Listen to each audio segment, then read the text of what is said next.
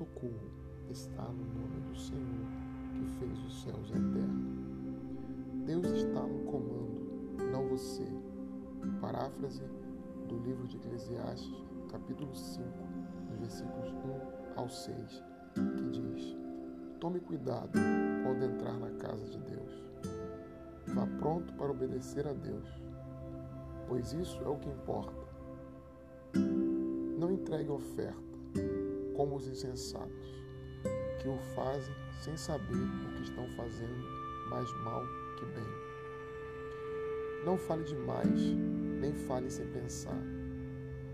Nem faça promessas impensadas diante de Deus. Deus está no comando, não você. Quanto menos você falar, melhor. Trabalhar demais prejudica o sono. Falar demais identifica você como insensato. Quando você fizer uma promessa a Deus, cumpra e logo. Deus não gosta de conversa fiada. Então, se fizer um voto, cumpram. É melhor não fazer voto algum que fazer e não cumprir. Não deixe que sua boca faça de você um pecador. Quando chamarem, para dar explicações, não venha com conversa. Desculpe, não foi bem isso que eu quis dizer. Por que se arriscar? Quer que Deus destrua tudo que você construiu?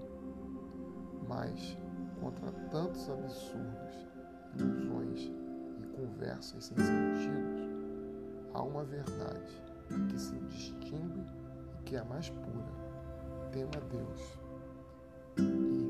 Saiba, sempre, Deus está no comando, não você.